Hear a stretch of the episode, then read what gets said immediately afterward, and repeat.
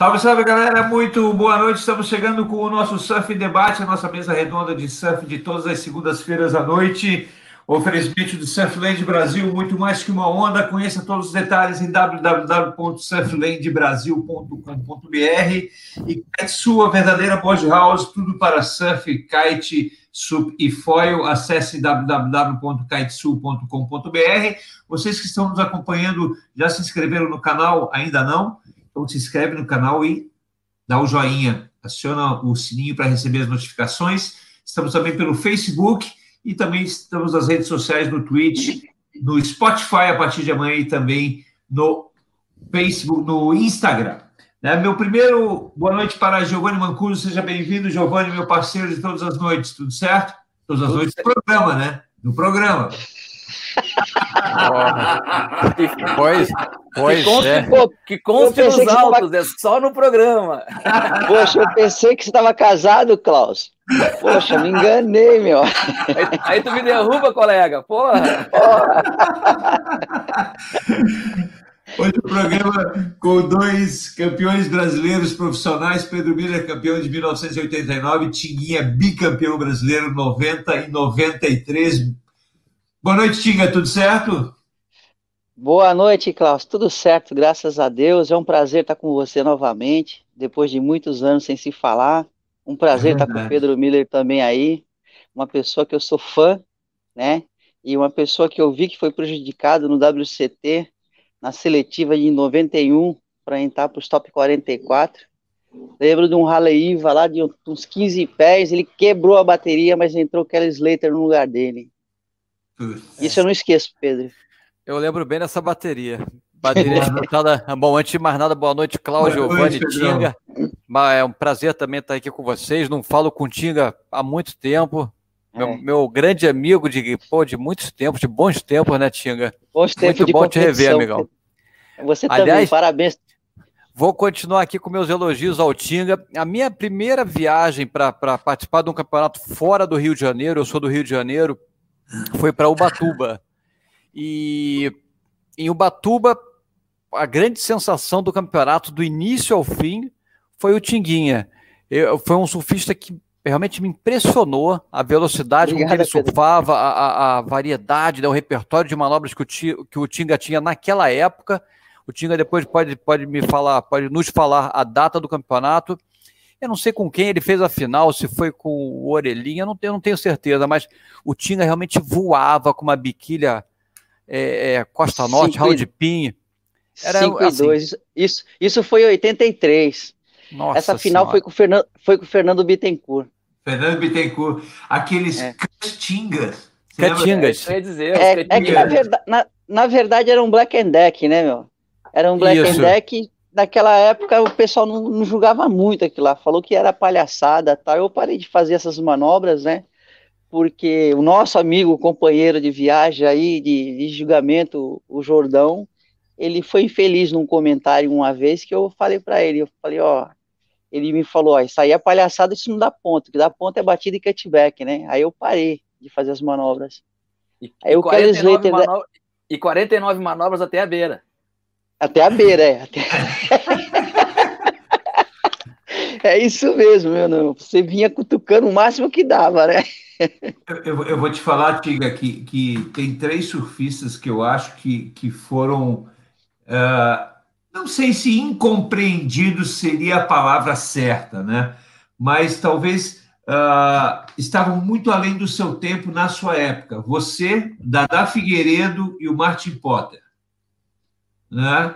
Uh, com manobras modernas, manobras aéreas, coisas que, que vocês faziam coisas que para a época, uh, né, Pedro? Se lembra? Sim. A gente comentava isso nas transmissões de vez em quando, né? Vocês, o, o, o Tinga, o Dadá e o, e o, Martin Potter, na época, faziam coisas que ninguém dizia, putz, eu nunca vi isso, mas será que isso vale?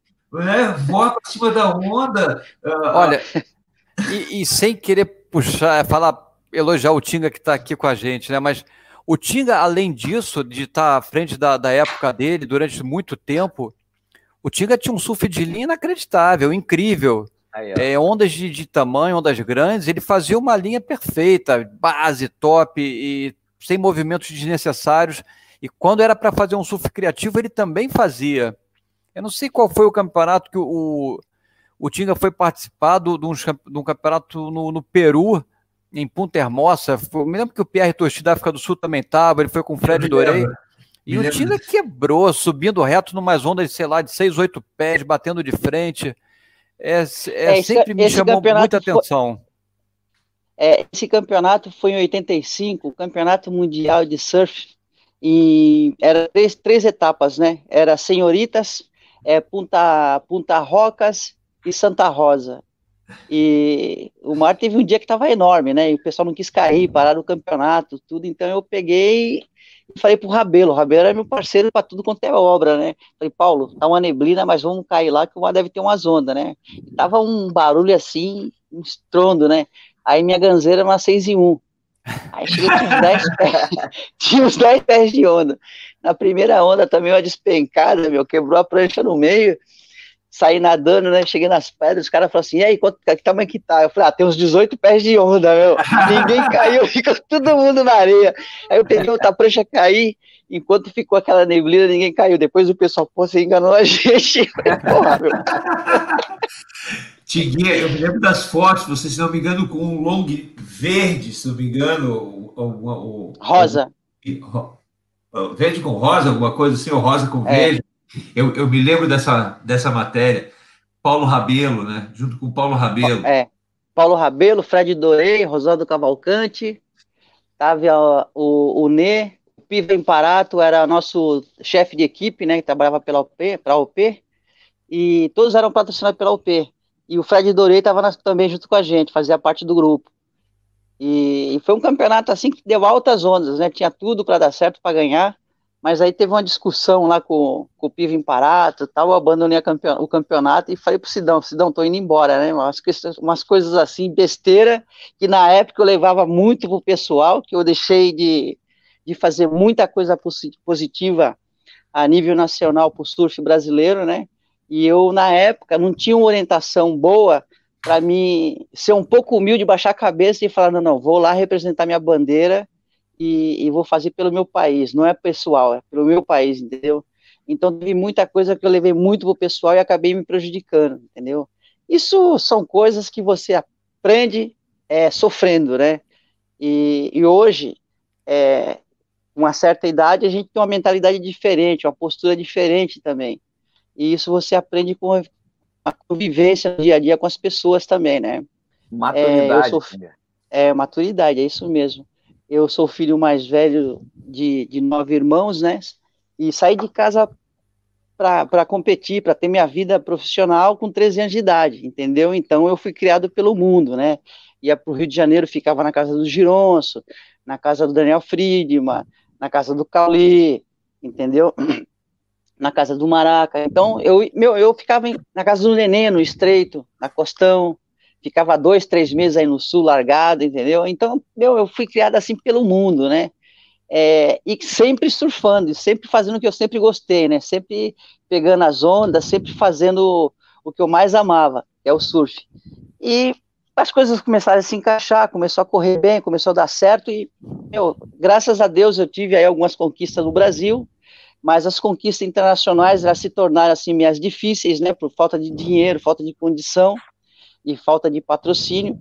Entrei para o WCT em 94, mas no começo do patrocínio já perdi o patrocínio. Então, viu, são coisas assim, tinha tudo para dar certo, mas não deu, Pedro. Né? Mas eu sou seu não, fã, garoto. Não, eu sou seu se... fã.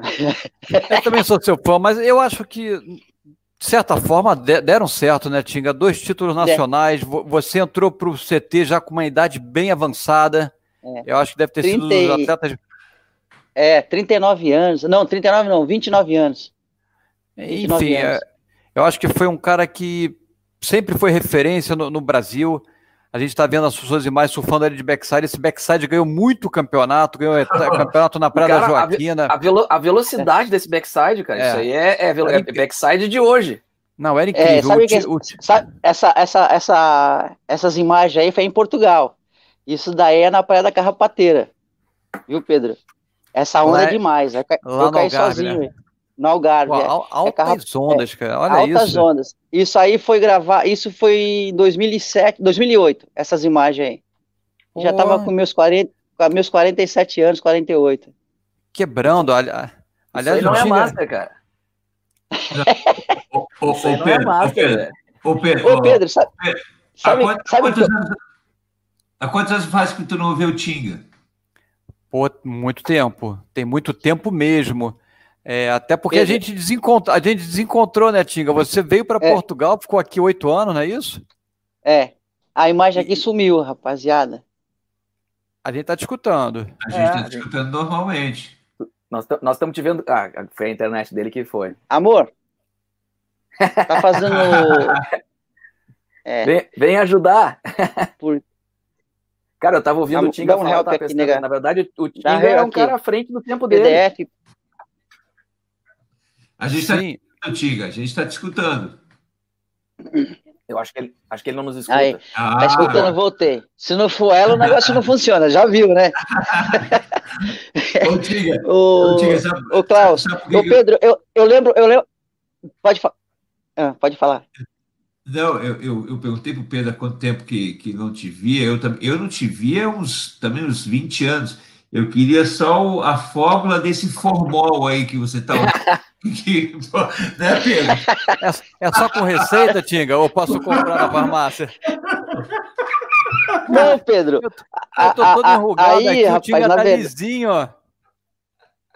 Porra, meu. Nego sabe como que é, né, meu? Porra, nego não envelhece. Primeiro o cabelo branco é pra, já tem pra lá de 70.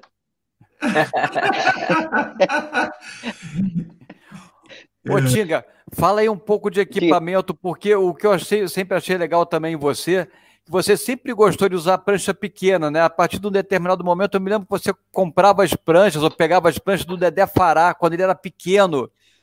É, eu usava umas pranchas é, teve... pequenininhas e você chegou a usar umas pranchas dele e quebrava com essas pranchas.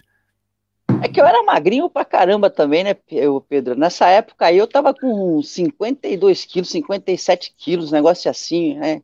Eu Agora tinha um. Pô, sempre, é, eu. Na, na verdade, é, a prancha do Dedé, a Cristal Grafite, pô, a prancha do cacete. Então, meu irmão, eu, tive, eu passei uma dificuldade dos perrengues com prancha também, né? Eu usava uns pau velho que tinha vezes que eu acordava e falava, meu, levantava às 5 horas da manhã não tinha vontade de surfar, porque as pranchas não, não funcionavam, né? Aí em é. Portugal tem um cara chamado Luke, que é o cara que fazia minhas pranchas aí, que eu voltei a competir, né? que é essas pranchas que estão nessas imagens aí, na Praia das Maçãs, essa onda, né? E, e foi o cara que fez a diferença para mim, mas a prancha da Defará, eu peguei uma, uma prancha uma vez e fui para Rossegor, do Cabecinha, era uma, uma seis pés, tinha um, não tinha dois de flutuação, era muito fininha. Nossa, ah, uma pizza. E ela tinha, ela tinha 16 e 3 quartos de, flutua de largura, né? Nossa, eu, era um palito. É, a, eu ganhei do, do, do da minha Red uma bateria, ganhei, eu cheguei aí, eu acho que nas quartas de final em, em Rossegoro, campeonato tava grande pra caramba, peguei um tubo aí que fiz quase 10, meu. a gente tava a grande. Gente, a gente viveu uma época de, de, vamos dizer, de experimentação, né? Muitos tipos de prancha estavam sendo testados na nossa época. Tinha, é. tinha vezes que eu pegava uma prancha muito boa, mas logo depois pegava uma prancha muito ruim. Era, era difícil manter uma constância, né? Os shapers estavam é. sempre tentando buscar uma prancha diferente, buscar uma coisa nova. E muitas vezes a gente sofria com isso porque acabava pegando uma prancha ruim. E hoje em dia isso é uma coisa que mudou completamente, né? Ou, ou a prancha ela é boa ou ela é muito boa. Lógico que é. Para os profissionais, é, é. para o pessoal de, de, de para os tops do, do mundo, eles sempre vão ser muito mais exigentes, mas é, é, assim, a, o equipamento evoluiu demais do, do nosso tempo para cá, né, Tinga? É, eu, eu te, esse shaper aí, o Luke, ele é sul-africano, ele trabalha muito tempo na Pucas, né, e tá trabalhando em Portugal. É, meu, ele fez para mim já umas 50 pranchas. Uma prancha que o cara colocou aquele errada que não ficou legal, sabe? Mas todas as pranchas dele são muito boas. Não são boas, são muito boas, né? Então é um, nível de, de erro dele comigo é praticamente zero, né? E nessa transição aí, é, do shape do Brasil, Brasil procurando informação no exterior, buscando novidade, equipamento, bloco, é, tecido, tipo de resina, foi o piloto teste era a gente, né? Então a gente sofria. Né? Sofria. Sofria, sofria e sofria bastante, porque você chegava com uma prancha na praia, ela funcionava aqui no Rio de Janeiro, funcionava aqui em São Paulo, mas os campeonatos no Nordeste a prancha não funcionava. Nossa, isso é, acontecia porque era muito. Vento, meu, acontecia demais, meu, eu sofri pra caramba com isso aí. Aí chegava, a prancha, a prancha é mágica, chegava, meu, a prancha não funciona, eu falei, cara, que merda, velho. Entende? Então, são, são coisas que a gente passou que hoje essa molecada tá aí com um sorriso na orelha, mas não passaram o perrengue que a gente passou lá atrás. Né? É verdade, é verdade. Eu é acho, mesmo. Que, eu, eu, eu, acho que o, o Tinguinha tem razão no que está dizendo, mas quando se fala de equipamento, só que essa, essa, essa molecada de hoje está sofrendo por não viver uma época de ouro que vocês viveram lá atrás, velho. O surf hoje, pelo menos no Brasil, né, cara, tá um, tá um perrengue. Sim, é, eu acho que a gente, em termos de surf nacional, a gente surfou um, um tempo realmente espetacular. Eu, eu, acho que o início do, do, circuito brasileiro ali em 87 foi uma época de ouro para o Brasil, né, Tinga? O circuito foi. brasileiro realmente despertou assim, o interesse da mídia, de todo mundo. Era é, assim, não vou dizer que foi o início da profissionalização do esporte, porque a gente não pode esquecer os festivais de surf que, que existiram, que vieram antes, que aconteceram antes do circuito brasileiro. Mas foi uma época incrível, a época do, do, do primeiro ano, enfim, os cinco, sei lá quantos primeiros anos do circuito brasileiro foi, foi muito legal. Essa expectativa é. né, que sempre existiu de um dia ver um circuito acontecendo, no final da temporada alguém ser, se sagrar campeão, eu acho que foi muito legal mesmo. E, e tá ali é, se testando contra os melhores atletas do Brasil no Rio de Janeiro, no Ubatuba, no, no Nordeste, seja lá onde for, ver quem é quem em cada, em cada uma daquelas condições foi muito legal, foi uma, foi uma experiência incrível, foi realmente um sonho ver isso acontecer. Porque eu acho que o Tinga é até mais do que eu, né? O Tinga é mais velho do que eu. Eu tenho 54, o Tinga tem. Pedro, tá batendo na trave, hein, meu? Tá bom, tá 50, bom. 56. 56. E, e, quando eu comecei, quando eu decidi que ia ser um surfista profissional, eu estava ali dando um tiro no escuro, porque na verdade que, que a gente? Que garantia que eu tinha que eu podia seguir uma carreira de surfista profissional? Não existia circuito, não existia nada. Eventualmente existiam os festivais brasileiros de surf, que era um campeonato que acontecia uma vez por ano, ou em Saquarema, ou em Ubatuba. E, enfim, eu, eu precisava, nós precisávamos mais do que isso para seguir uma carreira. Circuitos, premiações, patrocinadores. E acho que o, o circuito brasileiro foi uma forma de, de tornar isso uma, uma realidade, né? Você poder fazer, ter uma carreira como surfista profissional. É, é o, o, Bora, Carlos. Não, não, em cima disso que o Pedro está falando, a gente, nós tínhamos os festivais de, de, de, Saquarema, a gente tinha os festivais de Ubatuba, que o Paulo Issa organizava. Fazia. Exatamente. Nós tínhamos os festivais olímpicos. O Olímpico. Né, lá no Rio Grande do Sul. Nós tivemos alguns campeonatos no Rio Grande do Sul antes do, do início da, da Brasp, lá na, na plataforma de Atlântida. Né? Teve, teve aquele campeonato que o Rodolfo Lima ganhou em, em Matinhos. Matinhos a, a, Copa Aero Peru que ele, que, ele, que ele ganhou, surfando de backside.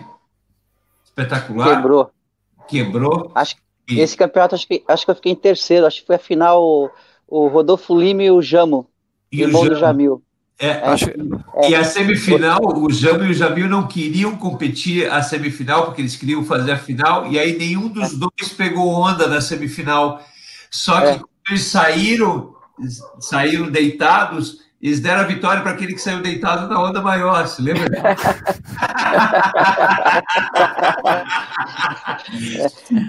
na, na, é, na, verdade, o circuito brasileiro foi a, o auge do surf brasileiro, né? O auge nosso, assim, foi é, em termos de mídia, em termos de retorno publicitário para os patrocinadores, em termos financeiro também para os atletas no Brasil, né? E isso tudo repercutiu agora com essa geração que está vindo aqui, o Ricardo Toledo, filho do Ricardo Toledo, Filipinho, é, Gabriel Medina, é, o Miguel Pupo, o Samuel, toda essa geração que está vindo agora, está vindo após isso daí, o circuito, porque os pais é, competiram e ensinaram os filhos como que é a competição. E a, a, agora, é, esse espaço que está tendo aqui de falta de competição no Brasil, isso vai fazer a diferença lá na frente. Porque falta competição, falta treinamento dentro do Brasil para essa pessoa estar tá preparada para encarar um gringo que tem competição o tempo todo, ou pelo menos ter um clube que está treinando o tempo todo, para poder ter um retorno. Porque quando você está preparado, a sua cabeça e seu corpo agem de uma maneira diferente. Quando você não está preparado, você vê o cara surfando, você já fica em choque e vê o nível do cara. E quando você está preparado, você fala, opa, aquele cara é bom, não, não, tem que ganhar dele, entende? E, e falta competição dentro do Brasil a nível nacional. Esse circuito brasileiro hoje está fazendo muita falta. Né? Porque eu vejo muita talento, muito talento aqui no litoral, tanto o Matheus Erdi, o Samuel Pupo, é, Thiago Camarão, Robson Santos, tem vários moleques aqui que quebram, arrebentam, mas não tem condição de sair para o circuito mundial, porque não tem dinheiro, porque não tem patrocínio, e as coisas no Brasil, muda, no Brasil mudou muito, né? Mudou muito, porque falta dinheiro, mas não tem investimento. O único que ainda continua patrocinando é o Alf, dono da Hang Loose, né? Você não tem mais nenhuma empresa investindo no surf. E o único campeonato que tem é o Hang Loose, assim, a nível internacional, né? E nessa época aí o Paulo Luiz fazia o campeonato dele em Ubatuba, nos anos 80, né? Desde os anos 70, Ubatuba, aí depois Taça CCE no Rio de Janeiro, aí depois em Matinhos era Taça era o Peru, é, depois é, Olímpicos, é, Floripão, Primaverão, é, lá em Torres tinha um campeonato, não é Torres, era Tramandaí, tinha um campeonato também que faziam lá associação daquela região. Atlântica. Então não existia Atlântida, não existia um circuito, mas tinha muito campeonato para se correr, entendeu? Exatamente. Então isso faz falta hoje. E, e, e, quando começou o profissionalismo no Brasil com o circuito da Brasp em 87, além dos campeonatos da Brasp, você tinha estaduais muito fortes. Sim, é, é verdade. O, o SP no Rio de Janeiro, né, a APS em São Paulo, antes da Federação Paulista, tinha a APS em São Paulo, tinha o circuito catarinense também, que era muito forte, tinha o circuito nordestino, que era forte. Forte, é. Então é. existiam pessoas, pessoas muito preparadas para fazer os eventos, né? E, e hoje as pessoas primeiro estão pensando em ter retorno financeiro ele para depois fazer o campeonato. Isso que é ruim. Então, assim, existe hoje um grupo de pessoas que estão dentro do cenário em benefício próprio, não em benefício para o surf. Aí isso acaba com o esporte, mata tudo. E a política, a partir do momento que entrou dentro do esporte, acabou. Né? É, e, e o, o que é importante também no, no circuito nacional, pelo menos para mim foi muito importante, porque eu tentei durante um, bastante tempo uma vaga no, no, na elite do surf mundial. E muitas vezes eu não ia bem no, no circuito mundial, mas quando eu voltava para o Brasil, eu conseguia ter bons resultados. Então, eu estava em evidência, eu estava dando retorno para os meus patrocinadores, e isso me ajudava muito, logicamente, a renovar meus contratos. E isso sempre foi muito importante, porque às vezes o atleta não tem condição de viajar, mas se ele tem um circuito forte, onde ele pode mostrar a cara dele, mostrar o, o trabalho dele, ele pode conseguir algum apoio que vai enfim, ajudar a viabilizar os projetos dele a nível mundial. E isso, isso é muito importante, sem falar que o nível do surf brasileiro é altíssimo. É, tem, existe surfista de que hoje em dia eu nem sei o nome, de vez em quando eu vejo até num, num desses projetos do, do, do, Grilo, do Bico Branco, que eu não, nunca ouvi falar, mas que são caras excelentes, de, de, de altíssimo nível, que que precisam mostrar o, a cara deles, precisam mostrar o surf deles. E nada melhor do que campeonatos para eles poderem fazer isso, né? Mas, mas, é. mas Pedro, eu estou ouvindo vocês falarem, a gente falou da época de ouro do surf brasileiro. Isso que tu falou agora tem uma questão muito importante aí que é o seguinte: é, tu, tu saía do Brasil e de repente não conquistava resultados, mas os resultados dentro do Brasil, a, o, o, o, conjunto de resultados nos, nos eventos que existiam no Brasil mas a grande mídia do surf no Brasil tornavam vocês estrelas que, cara, o, o, o, isso, todo esse conjunto rivalizava com o circuito mundial de surf. Eu posso dizer, como, como, como quem naquela época acompanhava isso, que, cara, assim, ó, era pau a pau. Daqui a pouco era mais importante acompanhar tudo isso que estava acontecendo no Brasil do que circuito mundial, velho. Sim. É, a gente é porque as... uns... ah, desculpa, desculpa. Não, vai. vai, Tinga, vai, Tinga. É assim, o, o, nessa época aí, o circuito brasileiro tinha um retorno de mídia muito forte. Muito. Então você ia, você ia para um campeonato em, na Joaquina, você tinha retorno, chamada no Fantástico, Esporte Espetacular, Jornal Hoje, Folha de São Paulo, Estadão, é, o Lance, tinha toda a mídia de imprensa envolvida com o campeonato. E hoje, é, um campeonato assim a nível nacional, a nível nacional não, o Hang Luz, já não tem isso. Entende? É, já, também, já, não também, tem. Mas uma, uma, coisa, Tiga, naquela época também era o, o circuito brasileiro era uma novidade. Era uma novidade, então era, era assunto novo. Né? Hoje em dia, o assunto para a mídia é o circuito mundial, infelizmente. Infelizmente, para a mídia hoje, eles querem saber do circuito mundial. Que mas, na, é, mas, época, mas época, os, brasileiros, os brasileiros é que assim, é, é que eu, eu, o meu ponto de vista é, é o circuito mundial porque não tem circuito brasileiro. Um ponto. Concordo. E o circuito brasileiro, ele tem que ser forte. O circuito mundial hoje na evidência, mas ele está dando 100 mil dólares há muitos anos é, para o primeiro lugar. Entendeu? E eu acho que o circuito mundial tinha que ser, sempre falei isso, primeiro lugar, pelo menos um milhão de dólares. Circuito Tênis, né? brasileiro, né? é, é, porque assim, o retorno para fazer um campeonato custa o quê? 150 milhões de dólar, não é isso? Um, um, um, uma etapa do WCT? Não, não acho, que é menos. O, acho que é menos. O Teco me falou alguma coisa. O, o Teco me falou alguma coisa disso, porque eu estava envolvido com a prefeitura aqui, queria trazer um WCT para cá, me falou esses valores na época, né? Então é assim, eu acho, meu ponto de vista, que a premiação é que faz o valor da, do evento. Que chama atenção, entendeu? Se você faz um campeonato pobre, ele vai morrer pobre. Se você faz um evento rico, meu irmão, vai chamar a atenção de todo mundo. Entende? Então, eu acho que a premiação hoje do WCT é a mesma premiação que na época que eu estava correndo, quando o circuito era aberto, quando teve o campeonato é, em 89, que a gente foi correr lá em Sunset, Pedro, 89 o Billabong Pro, era 100 mil dólares primeiro lugar. Em era 89. Um, era um campeonato 5, 5A, uma coisa assim, né? 5, era isso? É, 5A, isso mesmo. Então é assim, o circuito mundial eletizou em, 80, em 94, era 10 mil dólares para o primeiro lugar do campeonato, achataram a premiação do circuito completamente, desvalorizaram, aí depois voltou a 100 mil dólares. Então está estacionado nisso há muitos anos. Mesmo sendo em dólar, existe uma inflação no mundo, entendeu? O que você comprava lá em 89, você não compra hoje, com 100 mil dólares. Ah, não, com certeza não. Né? Uma casa, eu me lembro que uma casa em pipeline ali em frente, eu andei lá, xeretando lá, o cara falou, ah, 120 mil dólares. Hoje, pelo menos, deve custar um milhão de dólares uma casa ali em frente à praia. No, no barato. No barato, entendeu? No barato. então você vê as diferenças, os valores, entendeu? Então tá tudo achatado aí, tá tudo inflacionado. E eu acho que o circuito parou, é uma pena, deveria ter continuado o circuito brasileiro, mas voltar um circuito forte, é, eu vejo as pessoas aí falando da Alvargolo, da, da Alvargolo. Eu, existem outras, outras maneiras de fazer um circuito muito forte, desenvolver projetos e venderem aí para um, uma empresa de carro, uma multinacional que está entrando muita, muita empresa de fora no Brasil, né?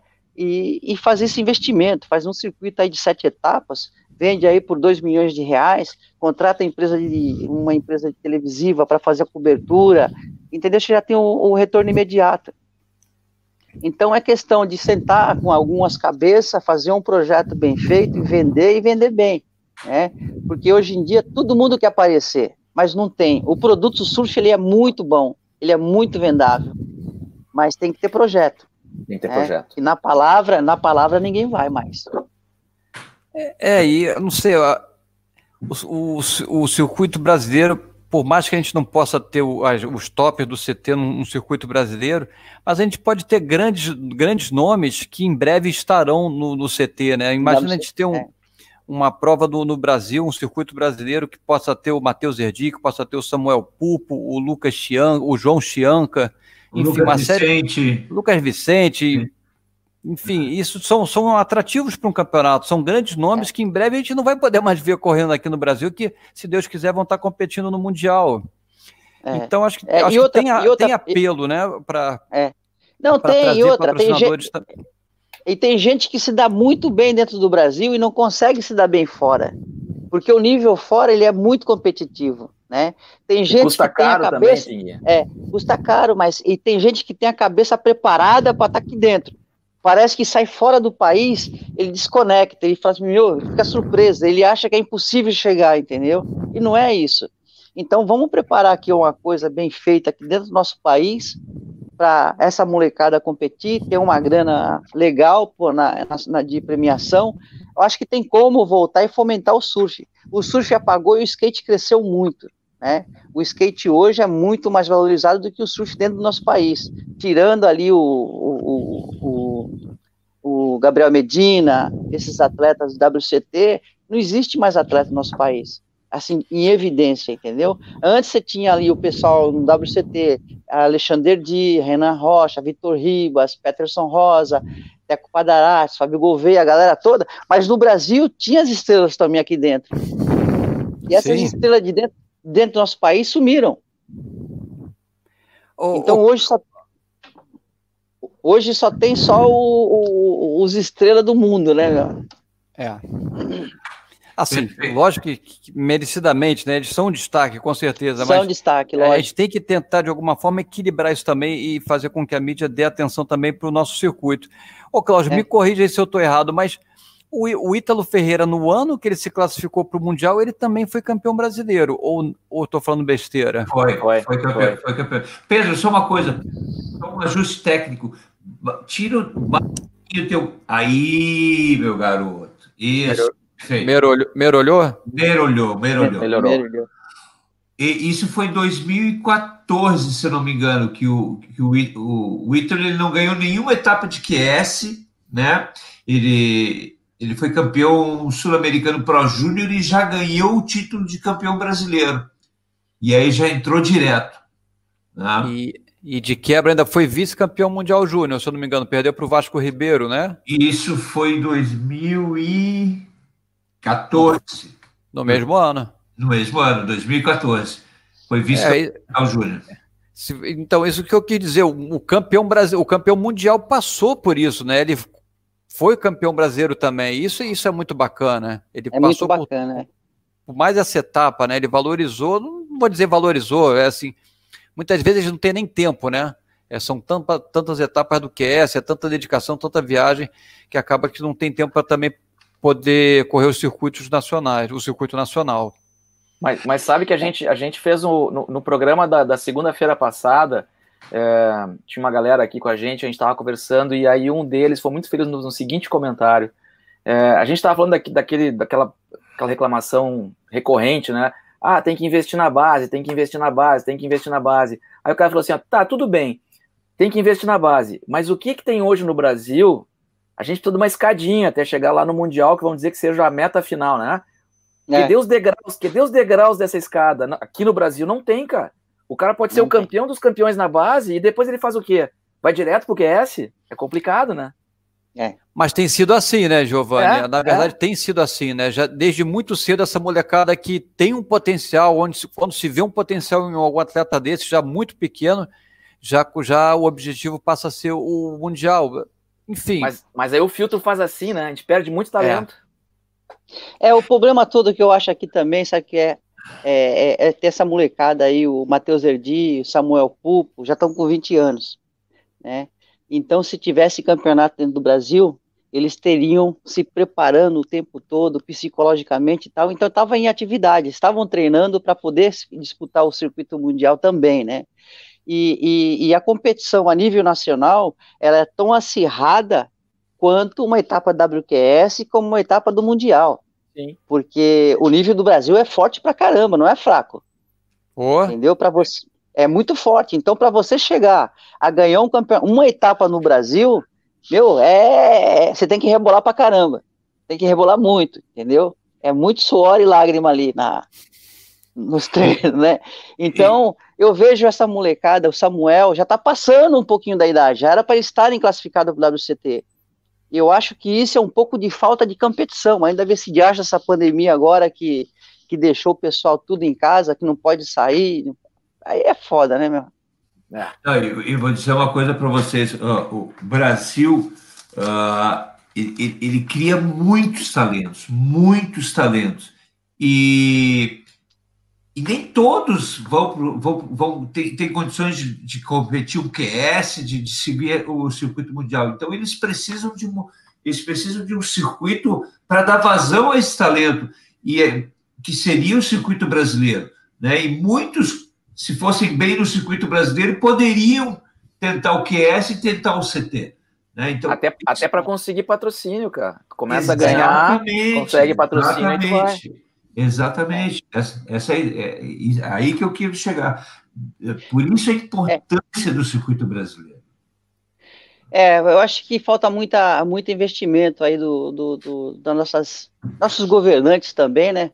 Porque o esporte no Brasil ele é, é deixado de lado, não só o surf como outros é, atletismo, é, a base do próprio futebol também não tem investimento, né? Se tem investimento é porque tem um padrinho forte, aí leva para o clube, mas eu acho que falta um, um pouco de pessoas assim com pulso é, de querer fazer as coisas acontecerem, né? A, a nível nacional. Eu sei que, que o governo federal, essa confederação, a CBS aí, vem uma verba anual.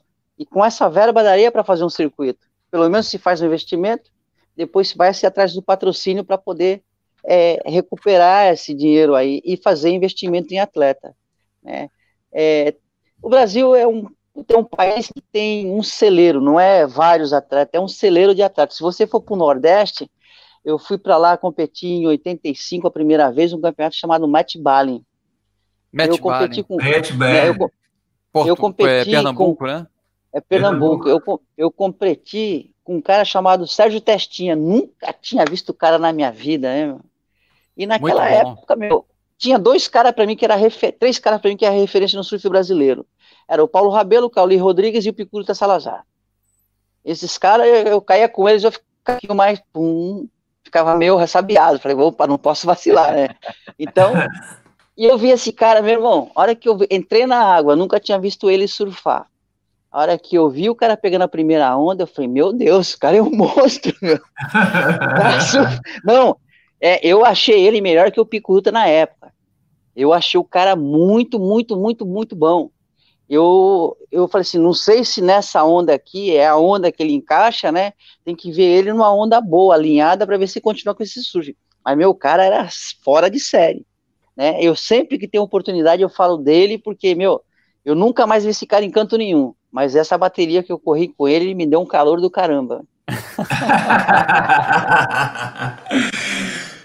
Pessoal, vamos, vamos, falar um pouquinho das conquistas de vocês. Pedro Mira foi vice-campeão brasileiro no primeiro ano, em 87. Foi doído esse vice, né, Pedro?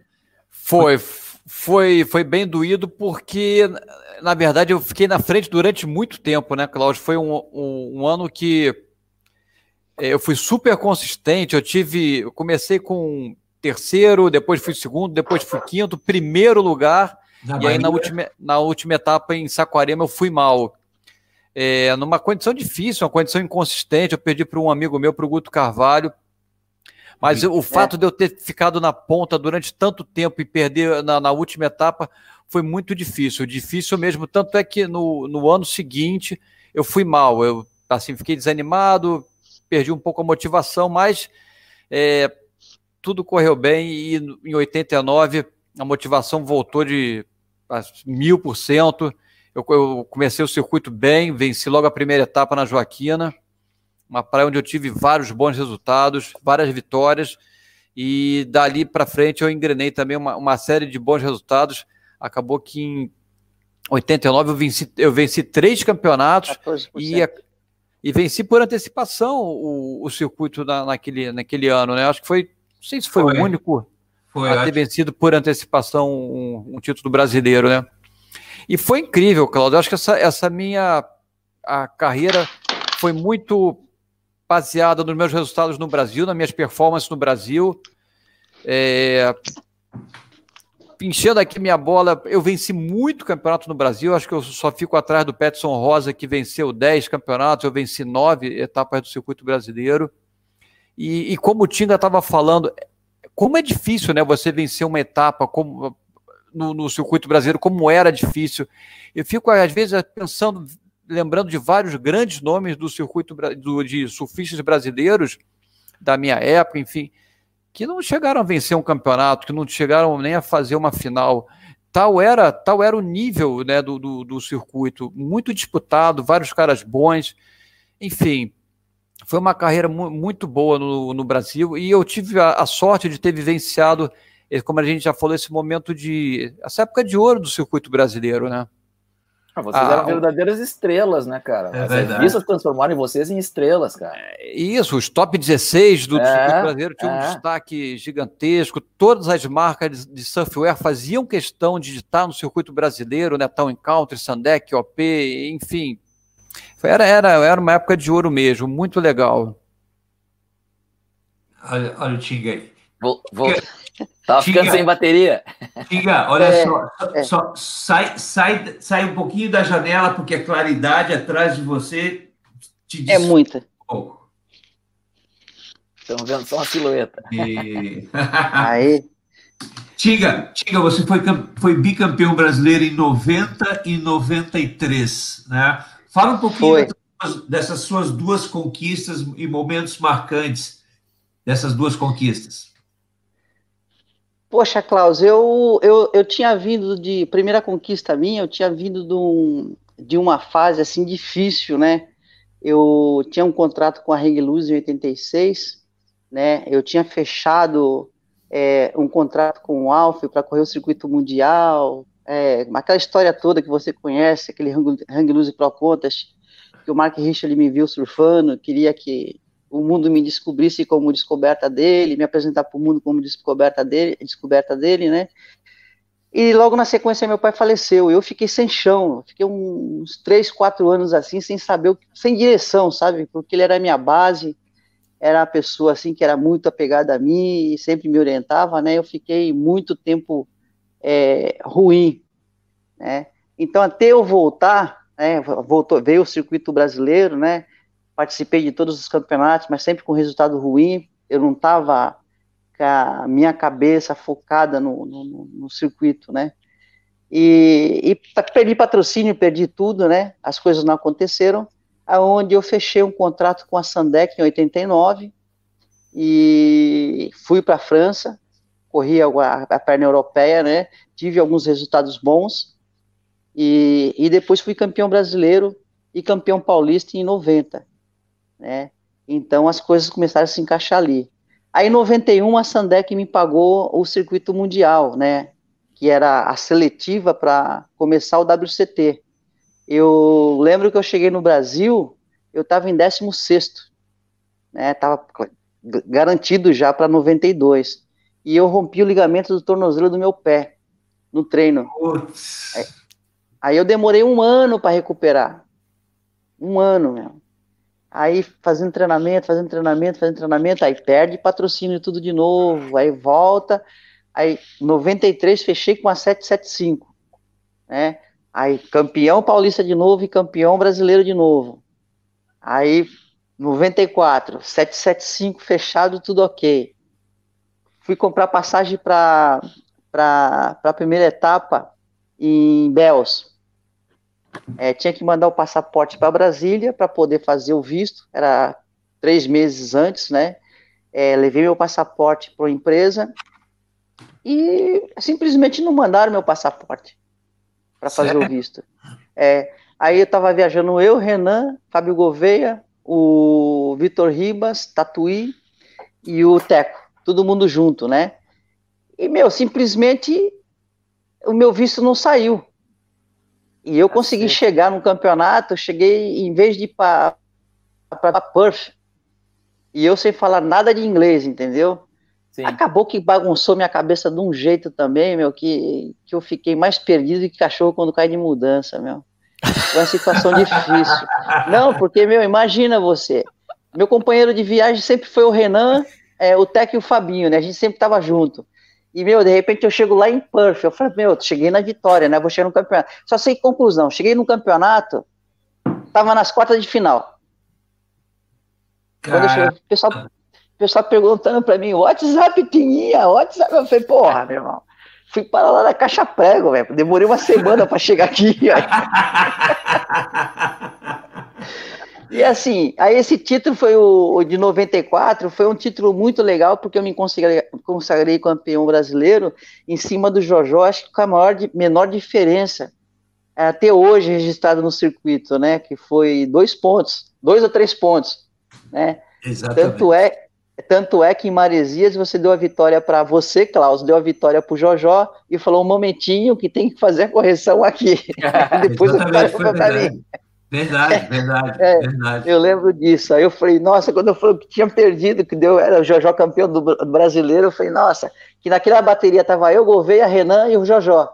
E eu fiz interferência que nem entendia aquela interferência, porque a interfer... eu, eu, eu remei para cima dele numa brincadeira, não era que estava disputando a onda. Eu falei, negão, vou te atropelar, vou te atropelar. e joguei o bico para cima dele assim, e, meu, me deram interferência. Eu falei, meu, tô maluco, velho. Mas tudo bem, já foi. E esse foi meu segundo título. Foi emocionante, né? foi muito emocionante, porque foi um ano de luta, um ano de guerra, né? E para você chegar a ser campeão de um circuito é difícil, não é fácil. Você tem que estar tá muito focado, tem que estar tá muito desconcentrado, você tem que estar tá com equipamento bom também, entendeu? Porque existe muita coisa no dia, no dia a dia que te tira do foco, né? Então você tem que estar, meu, zen, o ano zen, para as coisas funcionarem, entendeu? Não adianta ser bom surfista, você tem que estar o teu espírito e o universo conspirado para você ser campeão. Mas é mesmo. A mente. A mente. É, então. E, e, e, um pouquinho mais de história, então, eu queria que vocês contassem para os amigos que estão nos acompanhando. Uh, Pedro, qual foi o campeonato mais marcante para você na, no, no, no, circuito brasileiro, assim, em termos de tamanho de onda, condição difícil e que você se lembre, assim? Ó, oh, Cláudio, tiver, tiveram vários, né? É, a, minha, a minha primeira vitória no, no FICO, Festival de Surf FICO, foi, foi para mim muito emocionante. Foi minha primeira vitória no circuito profissional brasileiro. Você fez final com quem? Paulinho do Tombo. Nós dois disputando o título e ainda para completar, a gente fez a final. O mar estava horroroso, muito pequeno, mas um público gigantesco na praia, acompanhando de perto, gritando, berrando. Era, era uma loucura. E eu consegui ganhar o campeonato. Assim, é, é uma realização de um sonho, de certa forma, né? Porque você, até então, era um objetivo ser campeão brasileiro, ganhar um campeonato profissional. E, de, de repente, tudo aquilo começou a acontecer é muito estranho isso, é muito louco, mas é, é uma sensação muito boa, né? Você ter o objetivo e conseguir alcançar é, foi muito bom. Tiveram vários outros campeonatos também que marcaram muito. É, várias vitórias na, na Praia da Joaquina com, com boas ondas. Eu sempre me. Não sei porquê, eu tive uma relação sempre com o sul do Brasil muito boa.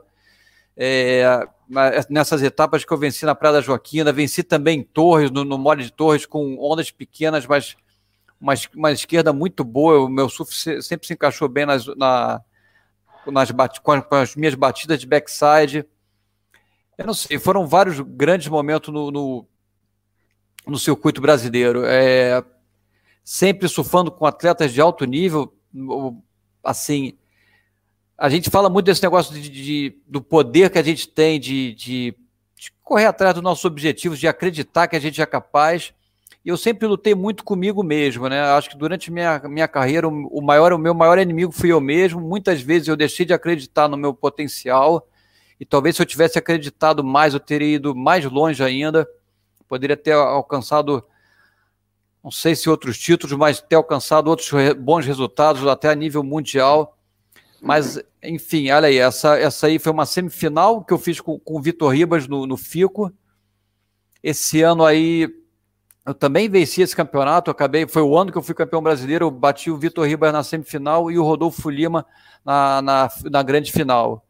Também foram duas vitórias na Bahia, é, mais uma vez explorando as esquerdas, sabendo que os juízes valorizavam bastante meu backside, então eu focava muito nisso. E nesses anos, nesse ano principalmente que eu fui campeão brasileiro, é, era uma coisa engraçada, porque muitas vezes eu não ia bem no, no free surf, nas, nas sessões de, de, aquecimento que antecedem um campeonato, ou mesmo fora do, do campeonato, mas eu estava tão focado que as minhas melhores apresentações eram nas baterias. E foi assim um, algo que eu consegui atingir que é, que é muito difícil. É, eu ficava tranquilo, eu tinha calma para esperar a onda, eu, eu acreditava que a onda ia aparecer, não tinha dúvida que a onda fosse aparecer, ela aparecia e eu conseguia fazer ela muito bem. É, eu não sei. Posso, é, fazer, é... posso fazer um elogio? Fala, Tinga. Ó, é o seguinte, por várias vezes é, eu chegava na praia, o Marquinhos falou assim, ó, o Pedro Miller tá surfando mal pra caralho. Aí eu falava pra ele assim, meu irmão. O Salsicha? Te juro. É, o Salsicha. Ele falou, falava assim, Marquinhos, treino não é bateria. É. Esse cara na bateria ele é encardido, velho. Ele muda. Ele muda. Eu falei, ele pode estar tá caindo em todas as zonas, mas na bateria ele não cai. Esse cara é encardido. E esse é o Pedro Miller, meu. Esse é o Pedro, é o Águia, meu. É isso aí, Pedrão. Parabéns, você é um campeão, meu irmão. O cara é humilde, grande atleta. Admiro você como pessoa e como ser humano sempre, sempre, sempre uma pessoa que nunca ignorou ninguém, sempre conversou com todo mundo. E meu, meus parabéns aí pelo seu título. Eu acho que você deveria ter sido muito mais vezes campeão, né? Mas a situação naquela época também existia muitos atletas muito bons, entendeu? E era muito disputado, entende? Então, acho que Deus botou você campeão porque era a sua hora de ser campeão. Outros foram duas vezes, três vezes, entendeu? Mas, meu, é isso aí. Se você acreditasse um pouquinho mais em você, não sobrava título pra gente. olha, olha só, só, Tinga, pô, mais uma vez, obrigado pelo, pelos elogios e até para contar uma, uma das histórias aí que eu vivi com o Tinga. O Tinga era tão bom competidor, ele era tão meu amigo, que várias baterias que a gente competiu junto, não vou falar várias, algumas baterias, o Tinga dominava a, a bateria de, de tal forma que ele falava: Vai, Pedro, essa é sua. ele segurava um, ele segurava um, estou falando sério, ele segurava um ou outro adversário e vai, vai, Pedro. Ele fingia que ia para um lado e mandava ir para o outro e eu conseguia a nota. Não, sério, Pedro, o Tiga, o Tiga no dia dele, quando ele estava inspirado, ele controlava mesmo a bateria, era impressionante. Vou falar para você uma coisa. Eu fiz isso com o Vitor Ribas, eu fiz isso com o Fábio Gouveia, eu fiz isso com o Wagner Pupo. O único cara que eu não fiz, que eu ajudei ele numa bateria, ele me botou, quis me botar na interferência, eu consegui botar ele na interferência, foi Jojó. Esse eu fiz que, questão. Não, eu ajudei o cara a bateria inteira, meu. Ajudei o cara a bateria inteira. Na, na última onda ele quis me botar na interferência, só que eu fui mais esperto a onda era duplo, é, múltiplos picos, né? Direita e esquerda. Aí eu peguei, virei para direita, ele virou para esquerda, eu dei um totozinho no bico dele e ele caiu. Senão era dupla, é, interferência dupla, entendeu? E eu fiz a onda até o raso. Meu, mas, meu, eu deixei três ondas para ele na bateria. Eu falei, ô, oh, bicho encardido, velho. Ô, Tig, eu ia falar sobre isso, sobre essa, essa rivalidade, porque você, você fez final com o Jojó na Bahia e ganhou. Vocês uhum. fizeram final no Guarujá, no mar gigantesco, que inclusive a gente teve que julgar do sétimo andar de um prédio. Você fez uhum. com ele e ele ganhou de você em São Paulo. É, tu ganhou dele na Bahia e ele ganhou de você em São Paulo. Né? Então, eu queria, uhum. que, queria que falasse um pouquinho dessa rivalidade de vocês dois. Eu não gostei nem um pouco de perder para ele no Guarujá. olha aí, ó, olha aí, ó, olha aí, ó. Eu te entrevistando. Não gostei nem um pouco.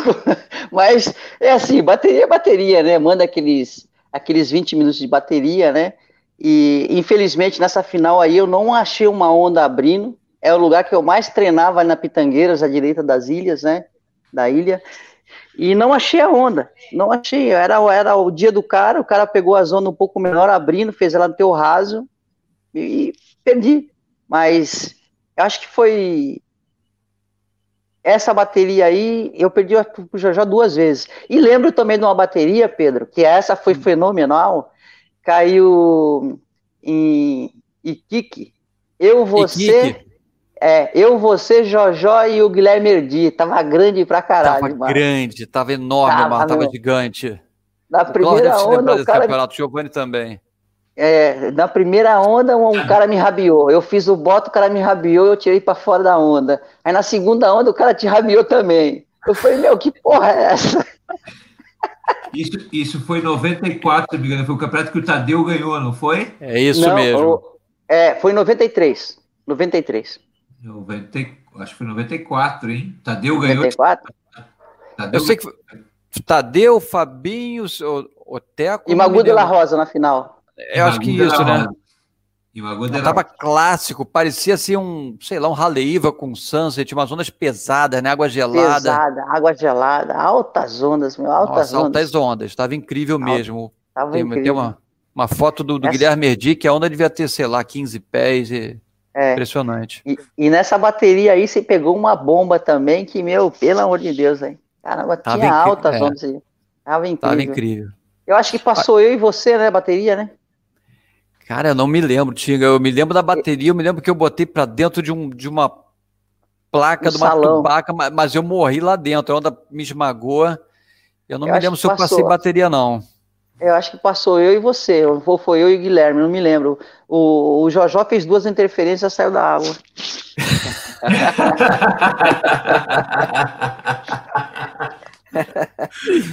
Ah, não dá para esquecer, né?